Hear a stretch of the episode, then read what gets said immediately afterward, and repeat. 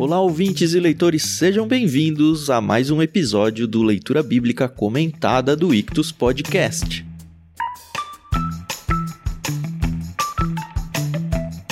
Eu sou Thiago André Monteiro, arroba Vulgutan. Estou aqui com a Carol Simão e com o Thiago Moreira para a gente conversar sobre o capítulo 10 de Lucas. Nós estamos avançando bem no livro, né? Tá muito gostoso. Hoje vai ter outra daquelas grandes e conhecidas parábolas. Texto muito gostoso, não tão longo quanto o da semana passada. E a gente vai fazer essa quebra em três partes. Mas primeiro vou dar a oportunidade para Carol e para o Thiago darem o bom dia deles aí, né? Tudo bem com vocês?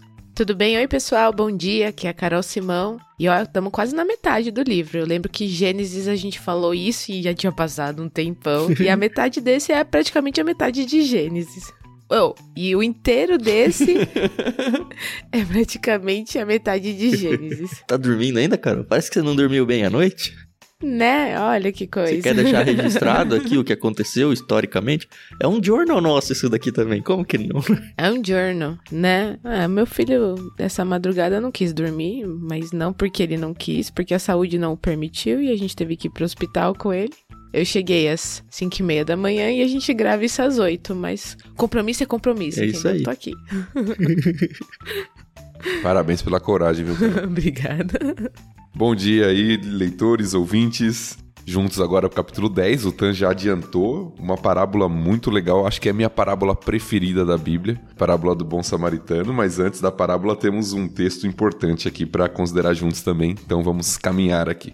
Como eu já adiantei, a gente vai fazer a quebra em três partes. A primeira parte vai ser muito mais longa. E como semana passada eu já fiz duas leituras, hoje é o Thiago Moreira que vai fazer uma, né? A gente está fazendo a leitura na NVT da Mundo Cristão, a qual a gente agradece por ter emprestado pra gente usar aqui no projeto. E agradece também a Maria Lídia por emprestar o álbum Inspiração em Três Tons pra gente usar como trilha sonora de fundo para vocês.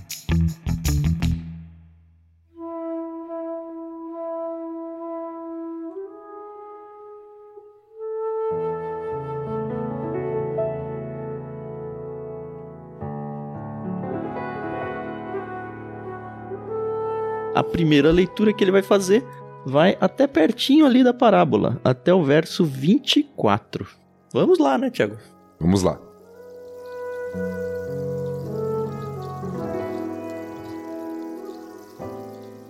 Depois disso, o Senhor escolheu outros setenta e dois discípulos e os enviou adiante, dois a dois, às cidades e aos lugares que ele planejava visitar.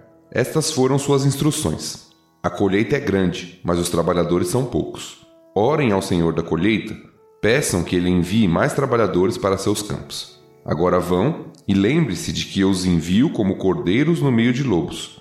Não levem dinheiro algum, nem bolsa de viagem, nem um par de sandálias extras. E não se detenham para cumprimentar ninguém pelo caminho. Quando entrarem numa casa, digam primeiro: que a paz de Deus esteja nesta casa. Se os que vivem ali forem gente de paz, a bênção permanecerá.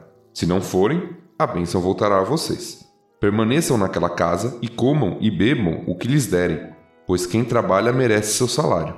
Não fiquem mudando de casa em casa. Quando entrarem numa cidade e ela os receber bem, comam o que lhes oferecerem. Curem os enfermos e digam-lhes: agora o reino de Deus chegou até vocês. Mas se uma cidade se recusar a recebê-los, saiam pelas ruas e digam: Limpamos de nossos pés até o pó dessa cidade em sinal de reprovação.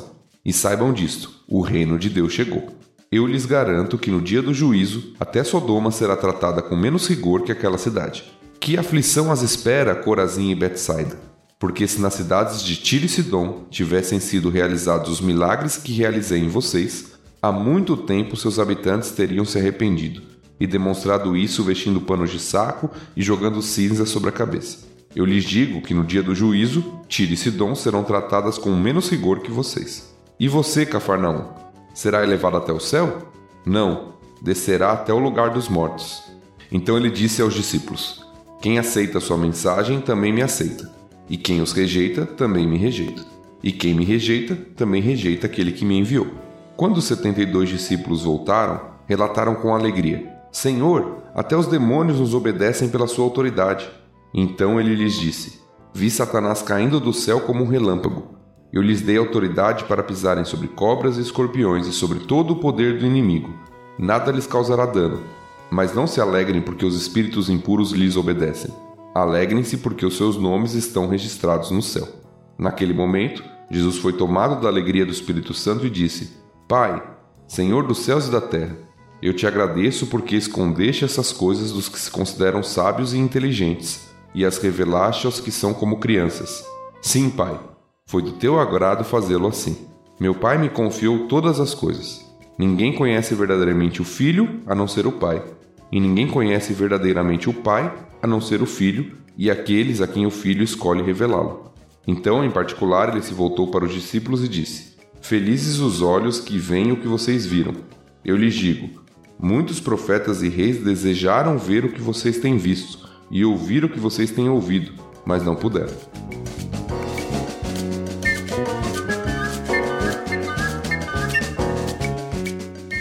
Antes da gente entrar de fato no texto, como foi gostoso ler essa oração de Jesus aí no final.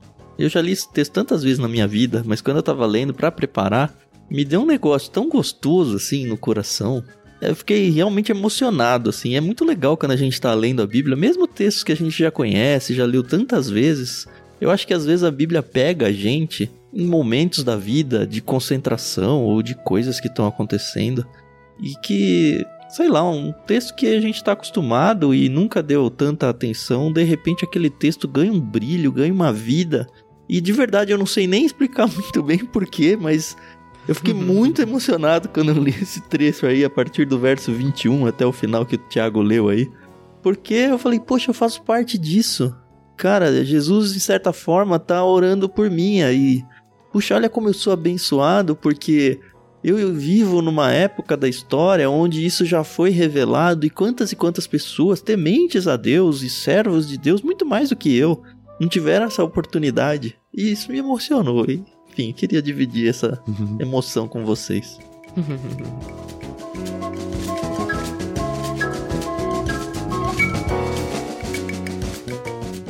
Mas vamos voltar pro começo, né? A primeira coisa que me soou estranho, porque eu tô acostumado a ler a, as versões mais clássicas, principalmente as Almeidas, foi esses 72 discípulos. Eu já dei uma bugadinha assim, eu falei, ué, 72? Não que eu tivesse 100% de certeza de que eram 70, tá? Mas me soou estranho. Aí eu falei, que estranho, será que era 72 mesmo? Aí eu fui atrás da Almeida e falei, ué, mas lá tá 70. Por que aqui tá 72? Aí óbvio que a gente já marca um asterisco aí do lado pra falar, tá bom, tem que pesquisar sobre isso. E ainda bem que tem uma resposta, né? Mas eu já falei muito, por que, que sou eu que tenho que dar resposta? É, geralmente os títulos, inclusive, né, que não são inspirados, mas os títulos que vêm nas Bíblias, vêm como a missão dos 70. Uhum. Em algumas Bíblias. Então é comum conhecer esse grupo como os 70 mesmo, né? E aqui a gente lê 72, o que traz um estranhamento inicial pra gente aqui, né? Mas é uma questão de manuscrito, né? Eu não sei se você ouvinte está acostumado com essa terminologia, mas nós temos a Bíblia do Antigo Testamento escrito em, em, hebraico, né? O original escrito em hebraico, e nós temos a tradução do Antigo Testamento para o grego, que é chamada de Septuaginta. E algumas versões, como o hebraico, por exemplo, trazem 70 e outras trazem 72. Então, provavelmente Lucas está usando aqui como base a Septuaginta, que traz o número de 72.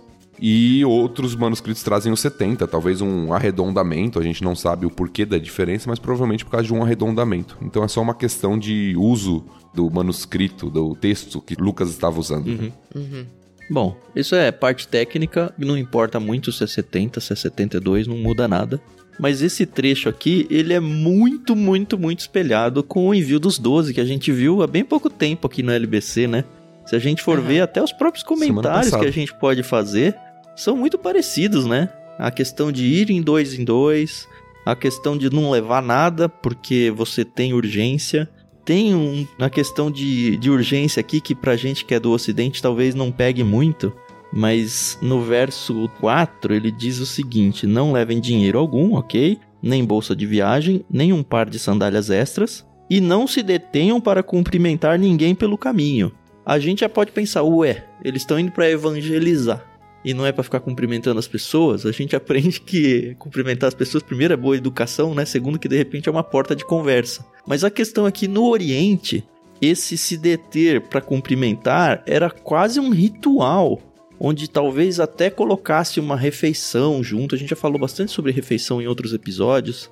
Então era aquela coisa, olha, não fica perdendo tempo, a missão de vocês é muito urgente. Então, se vocês forem ficar respeitando essas pausas para respeitar uma etiqueta social, vocês vão perder tempo. Então, nem parem para ficar nesses processos aí sociais que todo mundo faz, porque não é esse o propósito, não é essa a missão. Então, não é que eles eram mal educados, não, tá? Mas também é interessante a gente notar que essa questão de, ó, não levem dinheiro, não levem bolsa, mais pra frente fala, né, que eles merecem o salário deles, né? Uhum. Então, eu entendo que, ó, eu vou aqui te servir, então, em troca. Assim, a minha única questão é: tudo bem que eles comiam e bebiam aonde eles estavam, Uhum. beleza. Eu acho que isso aí é, é o básico, né? Eles possivelmente também tinham ali um lugar pra repousar e tal. Mas, possivelmente, eles também recebiam uma certa ajuda, né? O que era comum da hospitalidade da época era que a pessoa que recebia, ela dava o alimento, né, a hospedagem, e geralmente ela dava um subsídio para que a pessoa pudesse continuar na viagem. Uhum. Não necessariamente um, um salário, como a gente está acostumado hoje, né, apesar do termo usado aqui, como um ditado, né, o trabalhador merece o seu salário, mas no sentido de que eles teriam os recursos para dar seguimento na missão deles. Olha, é muito do que as pessoas falam como sustento missionário, eu entendo. E é o que a gente tem dito aqui recentemente pra vocês. A gente faz esse ministério na LBC pra vocês aqui de graça, como esses discípulos aqui foram de graça, não foi sustentado por ninguém no sentido de que, ó, primeiro eu vou levantar o meu sustento, depois eu vou, eles vão pela graça de Deus. Mas olha, eles estão te servindo. Então nada mais justo do que você retribuir isso com sustento para ele, com um lar para onde ele pode ficar abrigado e morar e morar durante o período que ele tá lá e inclusive dar algum tipo de subsídio financeiro também. E é por isso, até embasado nisso, que nós aqui pedimos, ó, dá uma olhada aí na descrição do programa para que você se envolva também com a gente e faça parte desse ministério junto, ajudando a financiar ele também. E acho que princípios missionários, quantas e quantas pregações eu já vi embasada nesse texto aqui. O Tiago é pastor de igreja, com certeza ele já recebeu muitos missionários na sua igreja. A Carol, tendo o pai dela como pastor também. Eu já ouvi pelo menos muitas vezes esse texto sendo usado como, olha, entenda que não é só o missionário que vai naquele sentido de vou pela fé e tenho o voto de pobreza, sabe? Que a gente já também falou no último episódio, mas que a missão é feita por todo mundo inclusive pela pessoa que está indo anunciar o evangelho, mas você que está junto pode estar junto, ajudando a financiar, a bancar essa ida dessa pessoa.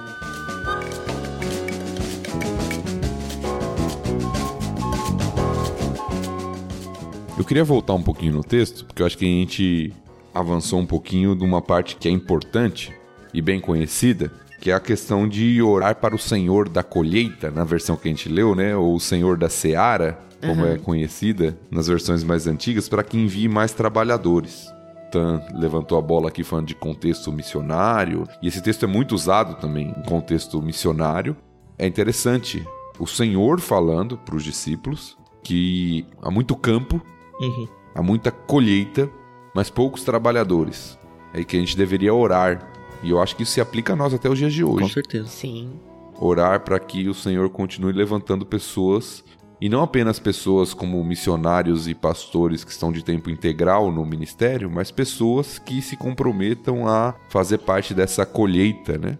É interessante esse termo da colheita aí, que se a gente for olhar o contexto agrícola da coisa, a colheita ela tem que ser feita rápida, porque se chegou o tempo da colheita, você tem um intervalo de tempo muito curto para colher, porque senão você vai perder os frutos.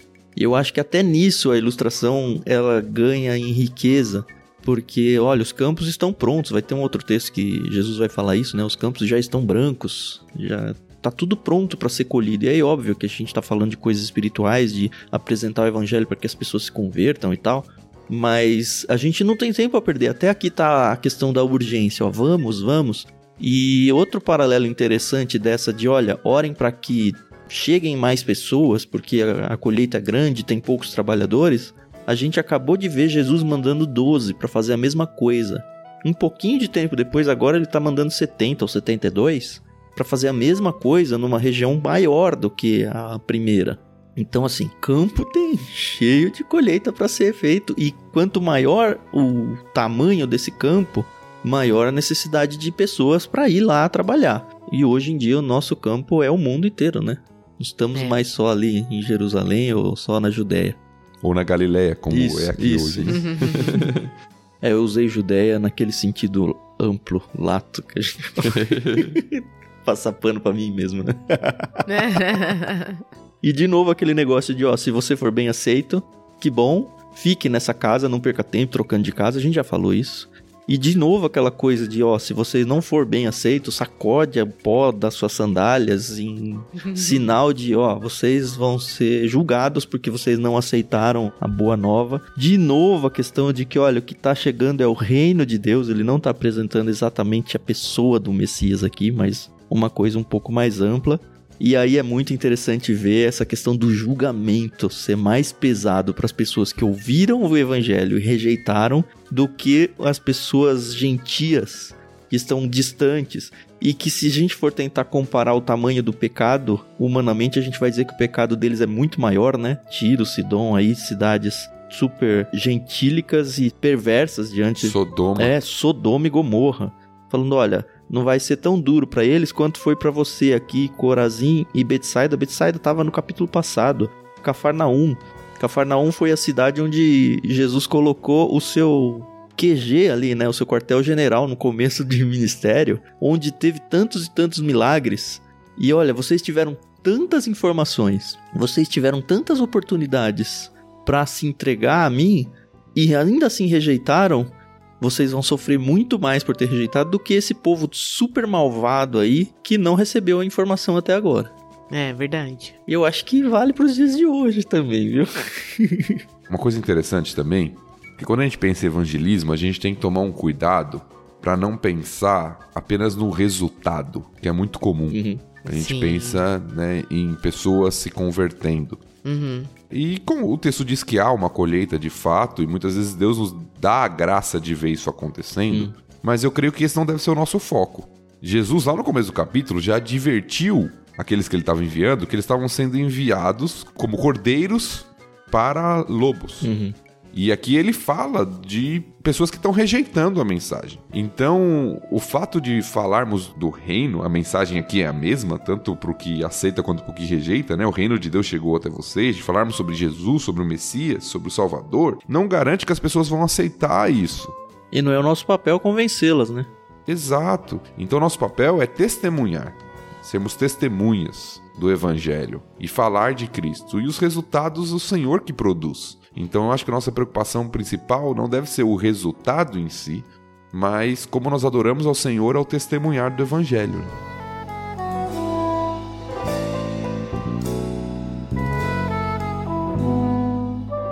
Aí a gente percebe a volta, né, do 72 e como eles voltam maravilhados, é, né, com louco. tudo que eles viram, né, tudo que aconteceu com eles.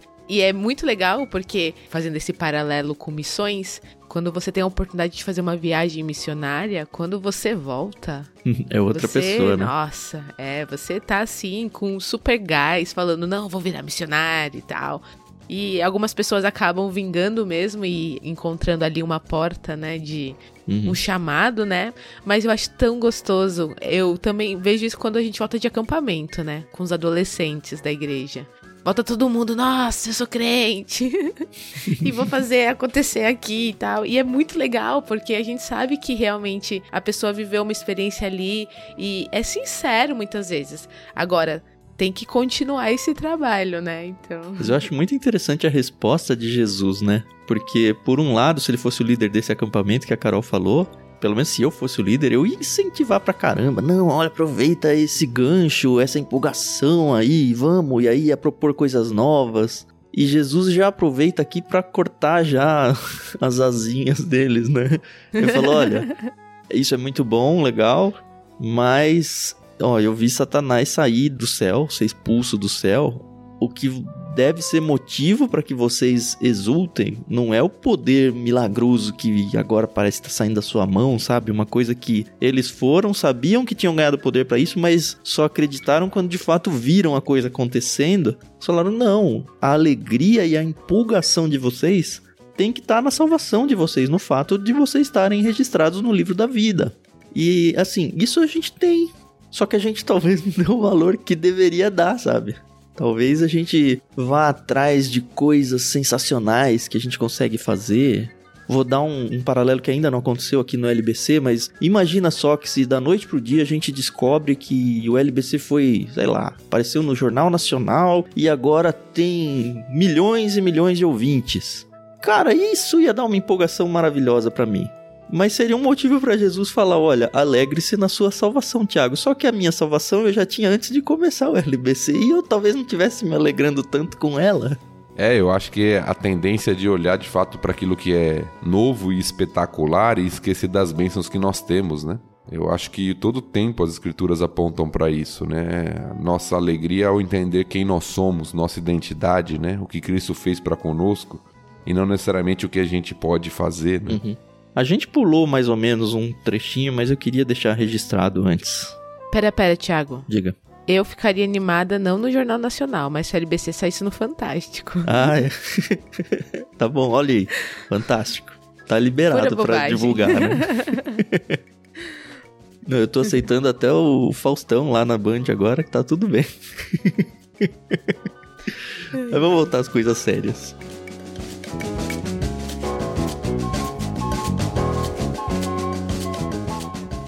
O Thiago até deu essa deixa antes da Carol abrir essa discussão sobre a volta dos discípulos, mas eu queria voltar lá quando ele tá falando para os povos que não aceitaram a mensagem. É interessante, Jesus lá abre falando: olha, vocês vão lá e vão apresentar o reino de Deus. Uhum. Quando os discípulos eles são rejeitados, no verso 11 diz: limpamos de nossos pés até o pó desta cidade em sinal de reprovação. E saibam disto, o reino de Deus chegou. Então eles estão falando aqui não para falar, oh, o reino de Deus chegou, que legal. É falando, cuidado, o reino de Deus chegou e vocês rejeitaram. O fato de vocês rejeitarem não vai fazer com que o reino de Deus não chegue mais. Ele chegou. E isso é muito ruim para vocês, porque vocês rejeitaram.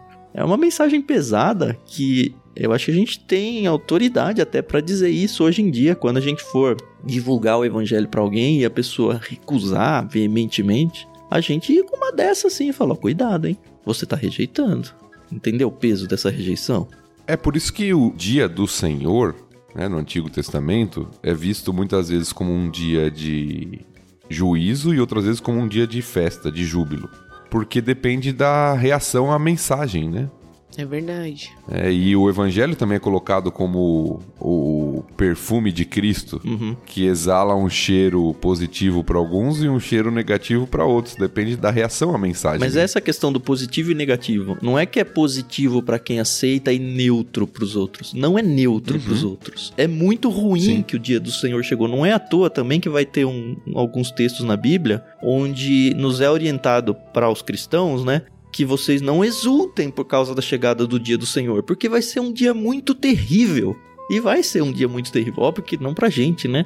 Mas tem gente que fala, ai, que venha o dia do Senhor. Eu, eu entendo isso, em alguns lugares até é incentivado essa ânsia pela volta de Cristo e tal. Mas ao mesmo tempo que vai ser um, um tempo de júbilo, vai ser um tempo terrível de condenação para pessoas que a gente gosta, inclusive. E fica de alerta, né? Fica de alerta para quem aí tá patinando na fé e não tá se entregando a Cristo, o dia do Senhor vai chegar, hein? Cuidado.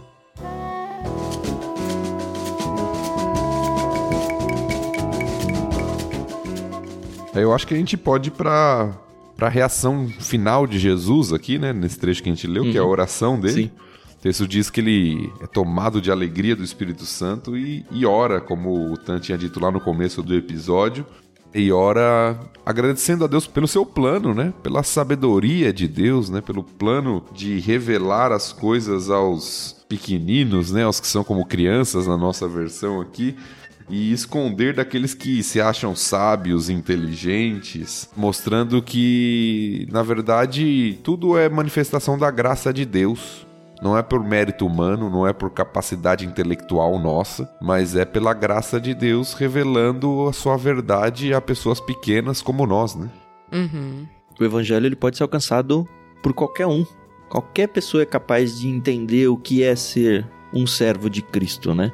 E a beleza realmente está nisso, né? Você não precisa de nada mais do que entregar o seu coração como uma criança entrega o seu coração a qualquer coisa que alguém confiável conta para eles. Às vezes até alguém nem tão confiável, né? Que é o perigo de hoje em dia, mas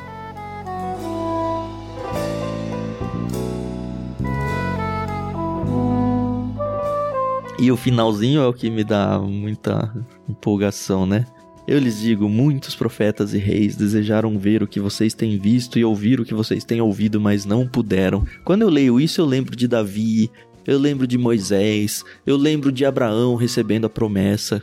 Quantos nomes fortes, assim, sabe? Todos os profetas que a gente passou, Isaías, Jeremias, que tanto sofreu, e eles receberam, ó, vai chegar um dia, vai chegar um dia, vai chegar um dia. Eu lembro do Simeão falando: Olha, Deus, pode me levar, eu vi a sua salvação, sabe? Eu tô abraçando ela aqui agora. E a gente tá numa época muito abençoada de ter vivido isso, de estar tá vivendo isso, de poder ter a certeza que, olha, Jesus já veio. A gente tá na expectativa do retorno dele, mas ele já morreu e ele já ressuscitou. Eu tenho uma bênção de viver agora em 2022, sabe? De poder falar a plenos pulmões: olha, Cristo vive e Ele é o meu Senhor. Eu posso exultar na salvação que Ele me deu. Puxa, é, não tem preço isso, não tem preço. É verdade. E de fato o texto coloca como uma bem-aventurança. Felizes são aqueles que viram, né? Os olhos que estão vendo que vocês viram. Uhum. Então, de fato, é um motivo de alegria diante do Senhor.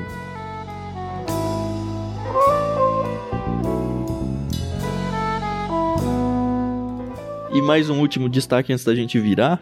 E aí já é para deixar a mente de vocês aguçada, porque esse assunto vai voltar várias vezes ao longo do LBC, tá? Eu vou reler o verso 22.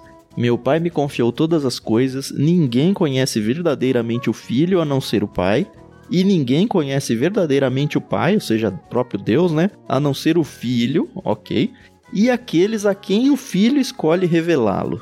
Então, as pessoas que são convertidas são aquelas em que o próprio Cristo escolheu revelar. E aí trazendo a ideia de que isso está escondido de alguns sábios.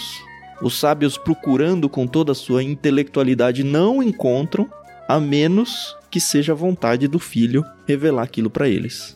Guarda essa informação aí, porque a gente vai trazer ela várias vezes ao longo da história.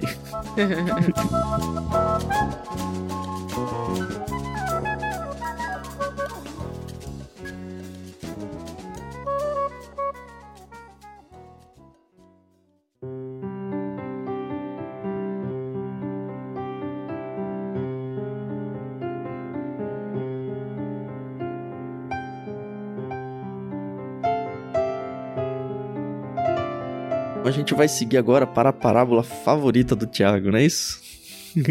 é, foi tema da minha dissertação de mestrado. Eu estudei Oh, essa legal. parábola na minha dissertação de mestrado, gosto muito. Que legal. Espero ler com a devida honra que texto merece. Nem precisei tanto estudar essa parte, porque já passei alguns anos estudando. Ah, então, Carol, a gente só fica na classinha ouvindo o professor falar, que tal? É, é só, é o meu normal, né? Vamos lá, a partir do verso 25, então, a gente vai até o verso 37. Isso.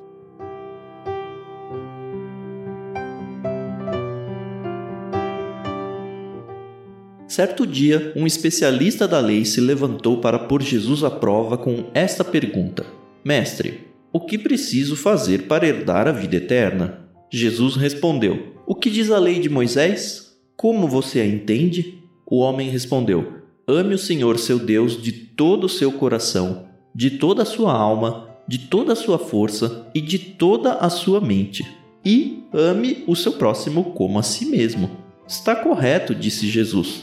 Faça isso e você viverá. O homem, porém, querendo justificar suas ações, perguntou a Jesus: E quem é o meu próximo? Jesus respondeu com uma história. Certo homem descia de Jerusalém a Jericó quando foi atacado por bandidos.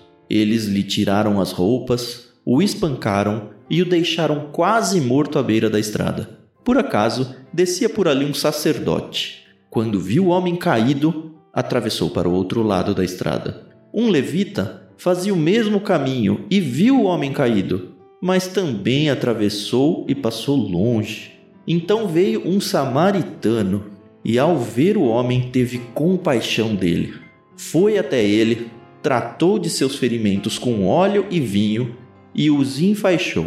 Depois, colocou o homem em seu jumento e o levou a uma hospedaria, onde cuidou dele. No dia seguinte, deu duas moedas de prata ao dono da hospedaria e disse: Cuide deste homem.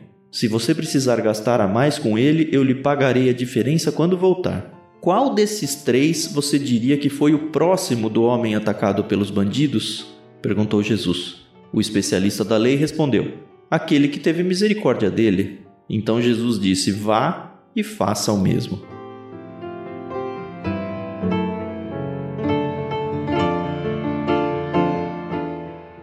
Gente vê que um fariseu começa querendo testar Jesus, né? Fazendo essas perguntas aí super capciosas. Eu não sei se é fariseu aqui não, mas eu entendi o que você quis dizer. É um mestre é, da lei. É colocado né? como um mestre da lei, um doutor da lei, na nossa Talvez versão um aqui, fariseu, especialista da lei. É possível que seja, mas o texto não especifica, né? Tá Mas ele tem o espírito do fariseu, com certeza. Aham. Não, e, e a Carol captou bem a introdução, né, que Lucas nos traz aqui com a intenção do homem. A intenção do homem era colocar Jesus à prova. Sempre que vão uns desses caras religiosos é pra quebrar Jesus no meio, né? E é interessante que nunca consegue. Eles sempre estão tentando pegar Jesus numa armadilha, né? É, esse ainda chega a perguntar, né? Os outros Jesus só conhece o coração. Não que ele não conhecesse desse, né? Mas esse aqui tem ainda a coragem, a audácia, a ousadia de chegar e perguntar pra Jesus. E ainda vem chamando de mestre, né? Então, é, mas isso que é interessante, porque a gente sabe a informação que ele queria testar Jesus, porque Lucas nos apresenta isso na narrativa aqui. Uhum. Aham. Mas ele chega como de forma velada, né? Ele chega tratando Jesus bem. Mestre, né? O que farei? Ele não aparenta no discurso ser alguém tentando Jesus para as pessoas que estão ao redor, provavelmente. Mas na sua intenção do seu coração, ele queria testá-lo. Né? Acho que isso não acontece mais hoje em dia, né? Com as pessoas que a gente conhece. Ninguém faz mais isso. Imagina.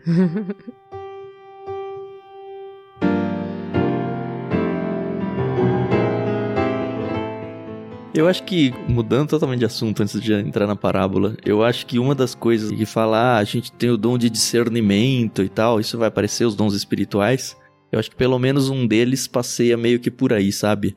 A gente não ser ingênuo e tolo a ponto de acreditar no discurso bonito de alguém só porque o discurso é bonito. Mas do próprio Espírito Santo que habita em nós, muitas vezes nos proteger e falar, ó, fique esperto, porque enfim, aqui a gente tem Jesus que conhece a mente e os corações. Nós não conhecemos a mente e os corações das pessoas, mas nós temos o Espírito Santo habitando em nós que pode ajudar a gente nesse momento e falar: Ó, oh, Tiago, cuidado aí, sabe? Aquele sexto sentido que a gente chama. Talvez seja o próprio Deus agindo e falar: Ó, presta atenção que aparentemente o discurso é bonito, mas tá soando algo estranho. Eu gosto muito de tomar esses cuidados e ainda assim tomo minhas lambadas da vida aí, apesar disso. E é interessante, eu não sei se vocês notaram isso, a estrutura do texto aqui. O homem faz uma pergunta e Jesus ele não responde, né? Ele faz outra, né? Jesus faz outra pergunta, que tem a ver com o... aquilo que o homem é domina, né? Porque Uhum. o homem é um doutor da lei, então Jesus pergunta pra ele: "O que que diz a lei?" Inclusive, esse ame ao Senhor, seu Deus, de todo o coração, ele fazia parte de um texto litúrgico deles lá, né? Dos judeus. É meio que ele recitando um texto sagrado. É, na verdade ele tá citando dois textos aqui, Deuteronômio 6, ame ao Senhor teu Deus de todo o teu coração, que era o texto Shema, ouve Israel, Uhum. o que todo judeu sabia desde pequeno. E ele cita no finalzinho Levítico, que é ame o seu próximo como a si mesmo. Uhum. Então a junção de dois textos que a gente já viu na boca de Jesus em alguns outros evangelhos também. Quando ele é perguntado qual é o grande mandamento, ele responde: o primeiro é amar a Deus e o segundo é amar o próximo. Ou seja, tá certinha a resposta, né? Exato. Esse homem sabia, talvez ele até ouviu isso de Jesus, Uhum. ou já era algo comum da sua época, a junção desses dois grandes mandamentos aqui, e Jesus fala que ele tá certo. Depois que o homem responde a pergunta de Jesus, Jesus responde, fala: "Você tá certo. Agora faça isso". Ou seja, o problema não está na, na mente, o problema está na prática. Né? Você conhece, agora faça isso.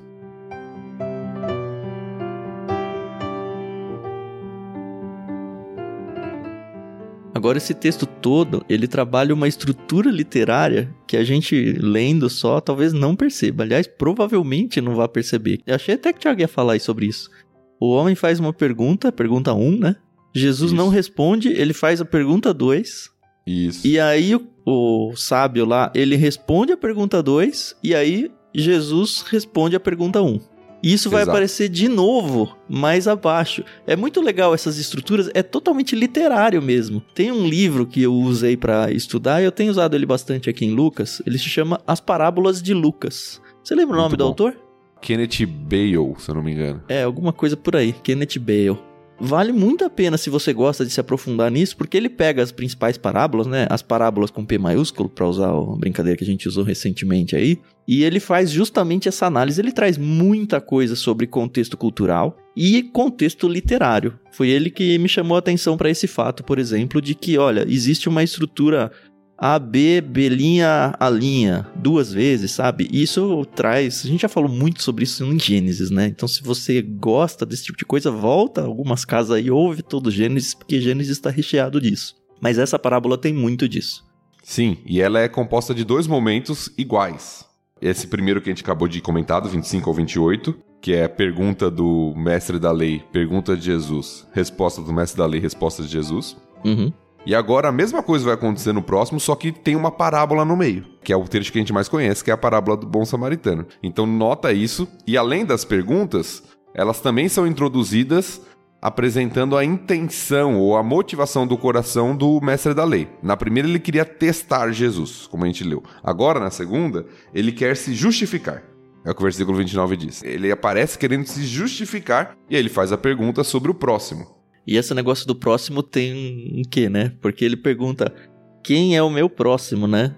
Só que a conclusão de Jesus é: você pode ser próximo de quem? Isso faz muita diferença na parábola.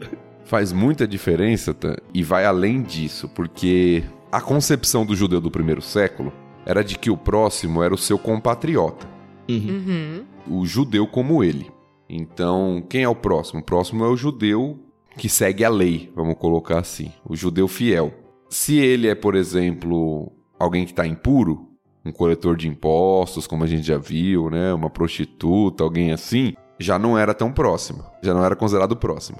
Se ele é um estrangeiro, piorou. Se ele é um samaritano, pior ainda. Existiam escritos dos rabinos da época que falavam justamente isso. Esse era o conceito popular na época de Jesus.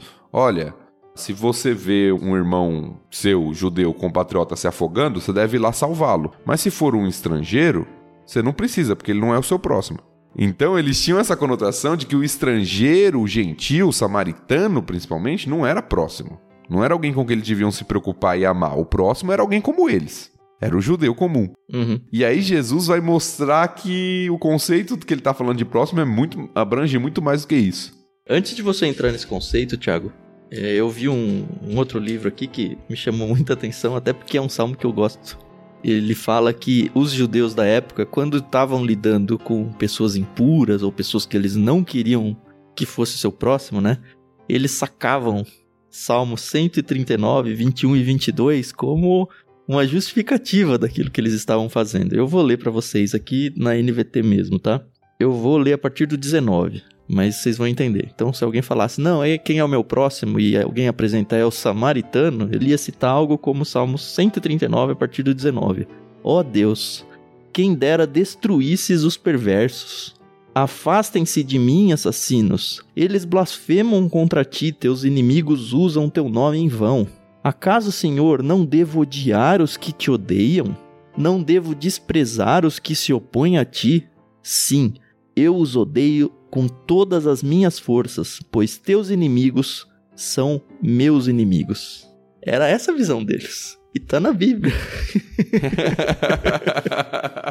então, assim, eles têm autorização divina para fazer um negócio desse. Pelo menos é a interpretação que eles dão. Então, entenda como é chocante Jesus propor uma história onde um samaritano, e a gente também já falou bastante sobre esse contexto, e essa rixa que existia, imagine só um samaritano indo ajudar uma pessoa, um samaritano que se colocou em risco. Eu acho que a gente ainda vai entrar com mais detalhes na parábola em si, né? Então vamos guardar esse pedaço aí.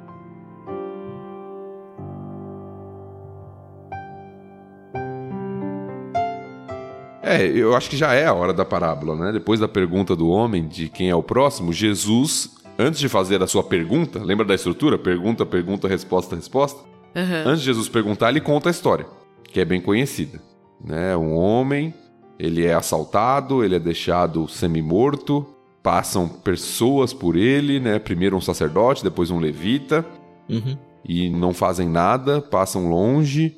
E, por fim, aparece um samaritano que cuida daquele homem, leva até a hospedagem, né? História que a gente já conhece bem, paga, né, para que ele fosse cuidado e uma série de coisas aí. É, só contextualizando um pouco, essa estrada de Jerusalém até Jericó, ela era uma estrada em torno de pouco menos de 30 quilômetros, uns 27, 28 quilômetros. Ela tinha um desnível muito grande, quase mil metros de distância entre Jerusalém no topo e Jericó embaixo. E ela era extremamente perigosa. Muito, muito perigosa. Então, você conhece histórias para trazer para o Brasil, histórias de estradas onde praticamente é certo que você vai ser assaltado, sabe? É muito arriscado passar por lá. Então, é natural que uma pessoa tenha sido assaltada e violentada, quase morta ali. E aí, quando a gente vê passando um sacerdote, tem algumas coisas que, entre aspas, poderiam justificar ele. A primeira é o fato dele ser um sacerdote. Se ele tocasse em algo morto, e aparentemente aquele homem estava morto, ele se tornaria impuro. E ele estava a serviço ali, um sacerdote, trabalhando em Jerusalém. Então, muito provavelmente, ele se tornar impuro o impossibilitaria de servir do jeito que ele deveria servir. Provavelmente foi uma das coisas que fez com que ele, não, não, não vou me intrometer com isso. E a segunda coisa é, cara, eu tô aqui numa estrada extremamente perigosa, eu vou parar, eu vou me arriscar. De repente isso aqui é um embuste, esse cara tá envolvido no próprio assalto, eu sei lá. Deixa, vou passar longe e fingir que não vi. E as mesmas coisas pro levita. O sacerdote, ele também era um descendente da tribo de Levi, né? Um pouco mais especial, um contexto religioso aí. Um levita, ele também cumpria os papéis e ele também se tornaria impuro para fazer aquilo que ele precisaria. Então, acho que as desculpas que um levita teria são muito equivalentes às desculpas que um sacerdote teria. Só que ao mesmo tempo, os levitas eram os principais representantes de Deus na terra, né? Então, talvez o, o, mais esperado, se tivesse alguém que ia ajudar, por que não os principais representantes de Deus na terra? E aí que talvez gere esse negócio. Pô, se nem vocês estão fazendo isso, quem vai fazer? E aí surge quem vai fazer, né? É interessante, porque o que acontecia com o sacerdote e com o levita é que se eles tocassem num cadáver, se fosse o caso aqui, eles teriam que ficar uma semana cumprindo um rito de purificação. Uhum. Certo. O que significa que se esses sacerdotes eles estão indo ao templo, porque eles tinham os turnos, né? Era por turno o trabalho deles. Se eles moram em Jericó, estão indo ao templo, significa que eles não vão poder fazer o serviço. Se eles estão voltando para casa do serviço ao templo, significa que eles não vão poder voltar para casa.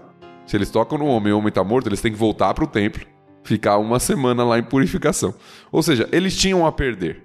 Muito, né? Porque às vezes a gente faz, é muito comum a gente fazer esse tipo de comparação, até aplicando, né, a liderança religiosa. Ah, o pastor passou, né, você já viu aquelas sketch de igreja, né? O pastor passou, viu a pessoa precisando, não fez nada. Aí passou o cara do louvor, viu que não, não fez nada, né? Aí passou o ateu foi lá e ajudou, né? Então, geralmente as pessoas tentam fazer uma comparação da parábola assim. Até tem uma comparaçãozinha, né? Mas é muito aquém do que de fato foi, né? Sim, esses homens, eles tinham de fato a perder. Ninguém os acusaria do que eles deixaram de fazer. Porque eles tinham um foco muito mais no serviço do que no cuidado com o próximo, né? Com a pessoa. Além do mais, eles não sabiam quem era a pessoa. Não sabiam nem se era judeu. Imagina ajudar um cara que nem judeu é. Exatamente, essa era a concepção da época. Um cara sem roupa, você não consegue identificar ele pela roupa, e aparentemente desmaiado. Você não consegue perguntar para ele quem ele é, da onde ele vem. Uhum. Então você vai ajudar uma pessoa que você não sabe quem é, não sabe nem se é o seu próximo, se é o seu compatriota judeu. Então eles passaram e foram embora. Fizeram o que Qualquer um certa faria, eu forma, acho. Era esperado. Eu nunca tinha pensado por esse ponto de vista. Mais uma vez, é sempre muito romantizado pra gente, né? Quando a gente ouve esse tipo de parábola. Mas foi legal, foi bom. Agora você já tá achando que eles são bonzinhos, é isso, Carol? Não.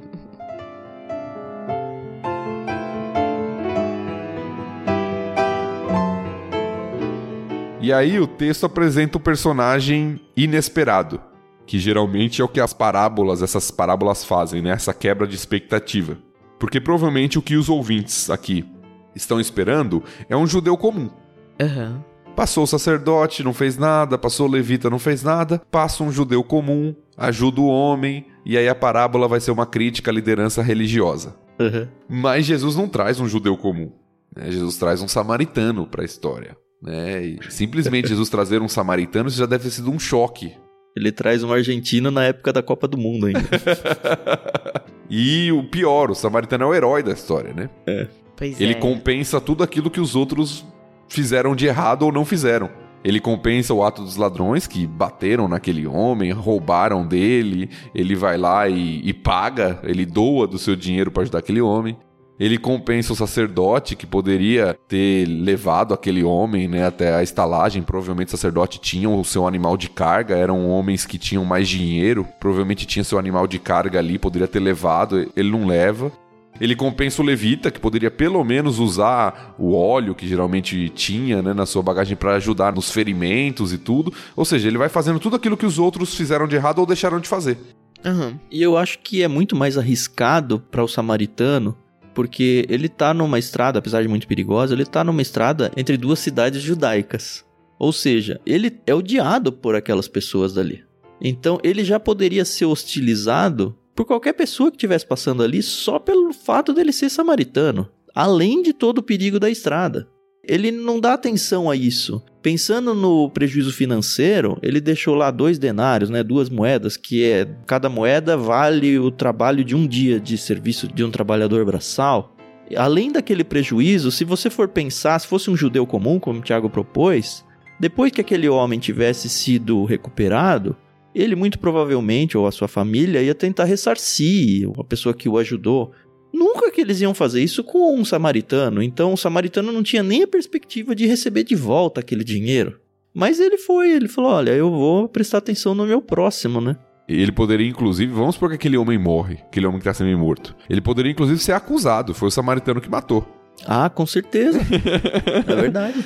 É, então, é um homem que coloca tudo em risco e o texto deixa bem claro que ele faz isso porque ele teve compaixão. Uhum. Aham. Esse é o centro da parábola, né? Se compadeceu dele, diferente dos outros que passaram ao largo, ele teve compaixão daquele homem, por isso que ele fez tudo o que ele fez. E aí vem a pergunta, né? Isso. Aí vem a pergunta de Jesus. O homem tinha perguntado, né? Quem é o meu próximo? Aí Jesus volta e fala: Qual desses três você diria que foi o próximo do homem atacado pelos bandidos? Ele inverte, né? Que eu já tinha dito lá, né? Não é mais quem é o meu próximo, mas de quem eu posso me tornar próximo. O que, assim, dá uma quebrada também na própria arrogância do cara, né? No sentido de que, ah, o próximo é alguém que pode me ajudar. A pergunta de Jesus é, mas quem você pode ajudar? E aí a resposta do especialista da lei é aquele que teve misericórdia dele. A impressão que me dá é que ele não quis falar o samaritano. Mas é exatamente isso. exatamente isso. Basicamente é. Eu não quero admitir, eu não quero dizer o nome. Porque esse homem provavelmente está furioso com o que Jesus está falando. né? Uhum. Colocar o samaritano como herói da história, né? Foi aquela lá, né, Carol? Né? Então foi esse aí que usou de misericórdia. E aí Jesus termina com o checkmate, né? E responde e fala assim: tá bom, então vai lá e faça o mesmo. Ou seja, seja o samaritano. Uhum. Aí esse homem provavelmente quer morrer, né? Ou quer matar Jesus, né? Mas já queria antes, né? Só confirmou. Deve ser muito louco ir pra casa com uma liçãozinha dessa de moral, né? Mas é um texto muito interessante que nos ensina sobre doação, sobre compaixão, Uhum. sobre olhar para o nosso próximo e sobre nossas, nossos preconceitos Uhum. que precisam ser quebrados para que a gente possa amar de fato. Né? E sobre, de fato, abrir mão das coisas que vão nos prejudicar em prol de outros, né? Não é só, ah, eu vou ajudar se for conveniente pra mim. Ó, se for indiferente pra mim, eu ajudo porque, enfim, eu sou um bom cristão. Não, eu vou me mostrar um bom cristão quando for gerar prejuízos de vários momentos e várias situações para mim. Ainda assim, eu prefiro ajudar. É aí que você vai demonstrar realmente seu cristianismo.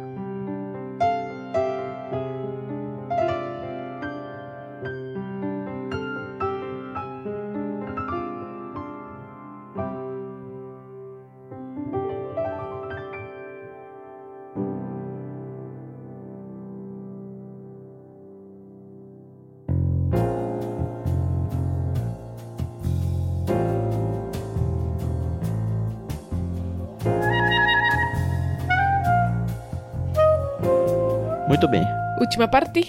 Aliás, antes de ir para a última parte, fica de dica aí, você que está ouvindo o podcast do LBC, a gente tem um outro podcast, que é o Ictus Podcast, está em outro feed, então você tem que procurar aí no seu agregador. Um dos primeiros podcasts que a gente fez, que a gente gravou, foi uma gravação com o Paulo Capelletti. A qualidade de áudio tá bem mais ou menos, tá? Mas a qualidade de conteúdo vai ser um primor para complementar essa história aqui, tá? Uma história de vida sensacional que ele vai contar lá no episódio. Então procura lá no Ictus Podcast, procura por Paulo Capelletti, um dos primeiros episódios que a gente publicou no podcast. Depois você volta para agradecer a gente, tá? Não seja como um dos nove que recebeu a cura e nunca mais apareceu. Pelo menos entra lá no Telegram e fala: Ô, oh, foi muito boa. Ô, oh, ah, perdi meu tempo aqui, o áudio tá tão ruim. Mas dá uma chance lá para esse episódio, porque com certeza, assim, para mim e pra Carol, aquele dia foi um dia muito especial. Muito. Com certeza vai ser muito especial para você ouvir essa experiência também.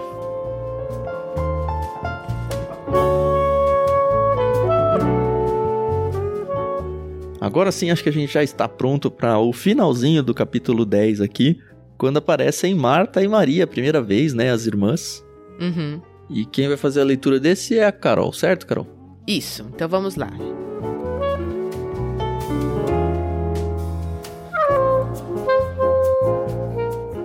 Jesus e seus discípulos seguiram viagem e chegaram a um povoado, onde uma mulher chamada Marta os recebeu em sua casa. Sua irmã Maria sentou-se aos pés de Jesus e ouvia o que ele ensinava. Marta, porém, estava ocupada com seus muitos afazeres. Foi a Jesus e disse: Senhor, não incomoda que minha irmã fique aí sentada enquanto eu faço todo o trabalho?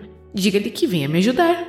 Mas o Senhor respondeu: Marta, Marta, você se preocupa e se inquieta com todos esses detalhes. Apenas uma coisa é necessária.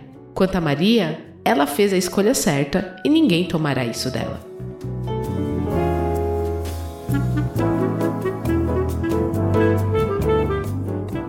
Eu sou apresentada aqui a uma família que para mim é uma das mais queridas da Bíblia, né, no Novo Testamento, que é Marta, Maria, e depois a gente vê um pouco mais para frente Lázaro, né, o irmão delas.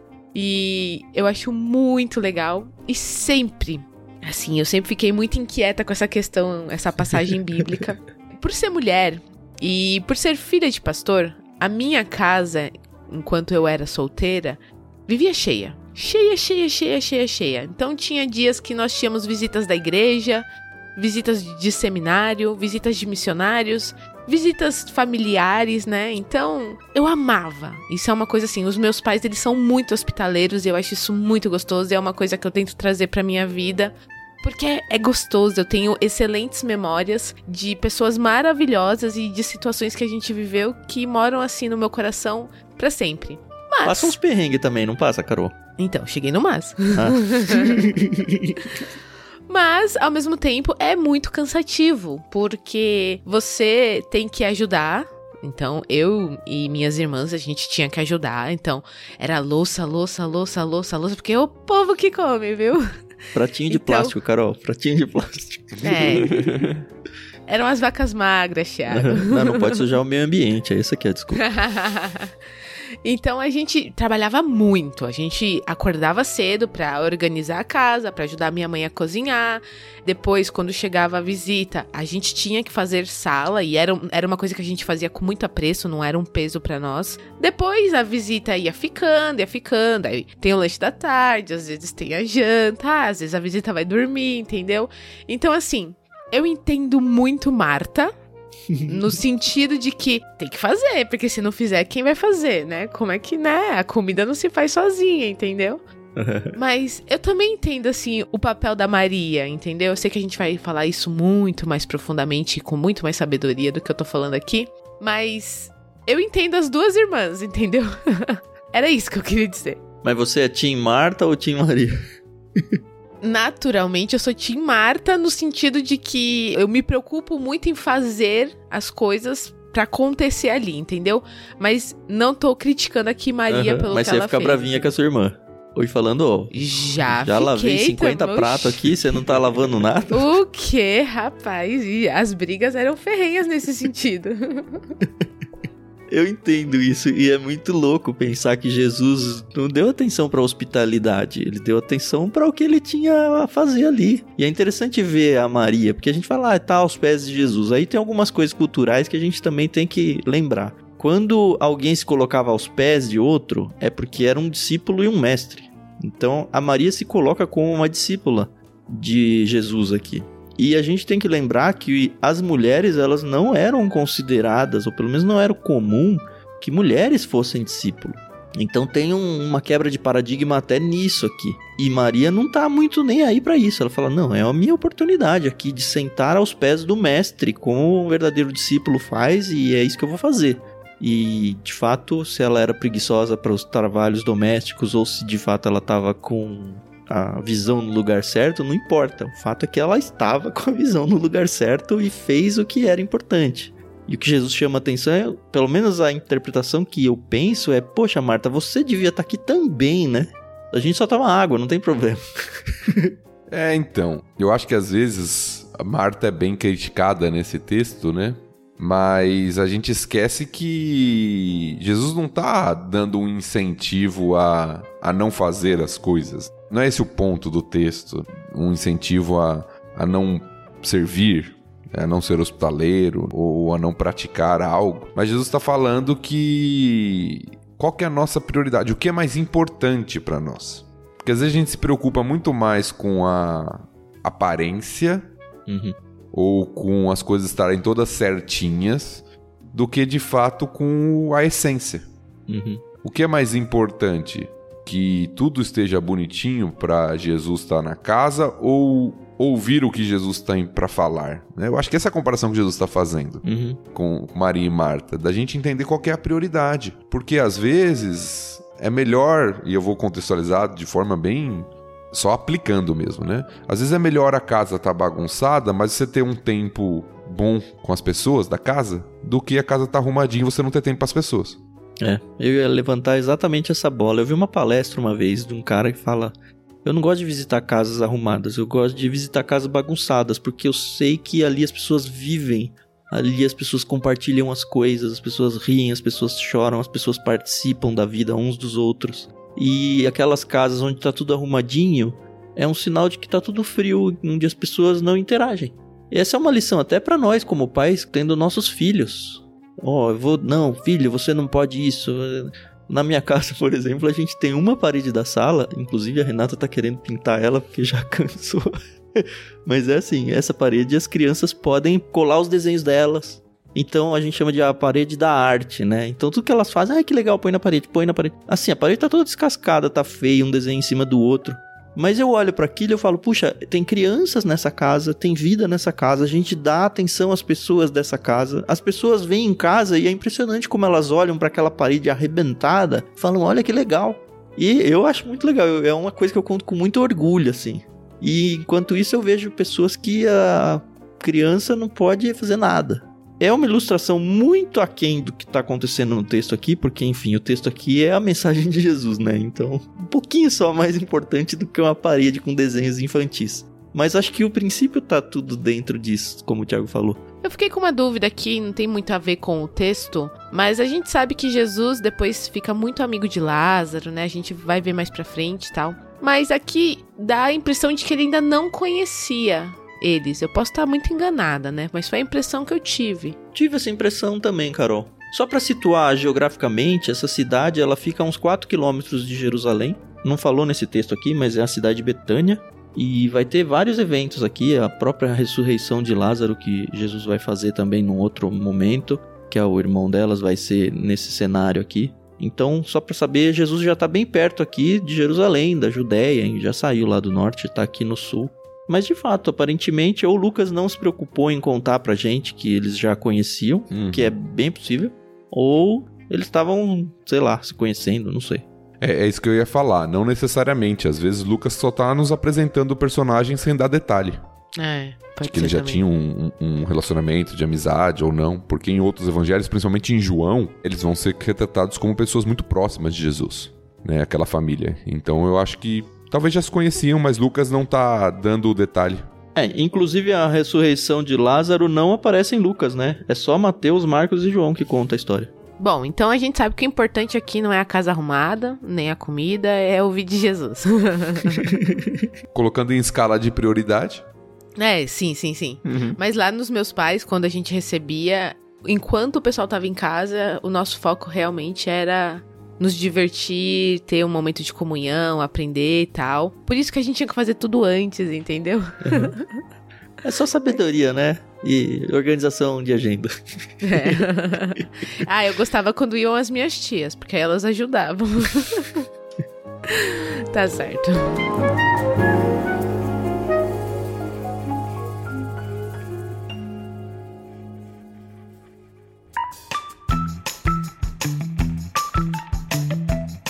É isso. Com isso a gente termina o capítulo 10. Hoje foi um pouquinho menos longo, mas perto de uma hora aí. Um tempo gostoso com vocês mais uma vez. Tem sido tempos bem gostosos. A gente não tem ideia de como é o tempo com vocês ouvindo isso, é gostoso de ouvir. Então vai lá no Telegram, t.me barra leitura bíblica comentada, conta pra gente como é que você ouve, você tá na academia, você tá lavando a louça, é um momento mais Marta ou mais Maria, de repente o LBC é um jeito de você misturar os dois, né? Por que não? Mas conta pra gente, a gente adora conhecer a história de vocês. Eu posso dizer que para mim aqui, a gente acorda e tem um momento sempre muito gostoso. Eu sei que hoje a Carol tava bem cansada por questões lá com o Benjamin, como ela já contou. Mas eu tenho certeza que foi um dia gostoso pra Carol também, agora ainda mais que ela vai dormir, né, Carol, no meio do dia. é. Não sei. eu, se eu fosse você, iria, viu? Pelo menos uma horinha. A grande questão é eu falei no começo que eu tenho um compromisso, mas é porque não é uma coisa pesada, entendeu? É uma coisa da qual eu sei que eu vou me beneficiar muito. E então, primeiro Jesus, agora a gente vai descansar. Pode se despedir aí, senhor Tiago. Opa! Já tá na despedida? Nem percebi. Olha quem que tá dormindo aí. Não, é que não foi aquela tradicional, né? A Carol geralmente fala aquele jargão dela, é, né? Verdade, tal. Obrigado verdade. pela audiência, pela paciência e tal. Então hoje foi meio quebra de protocolo aqui. então... Hoje é o Thiago que vai falar para as pessoas olharem a descrição do programa para ver como que elas podem ajudar a gente. Então agradecer aí por estar conosco, compartilhando um pouquinho do que temos aprendido juntos aqui também. É sempre um aprendizado e um momento gostoso, como foi dito. Espero que esteja sendo para você também. Até a próxima.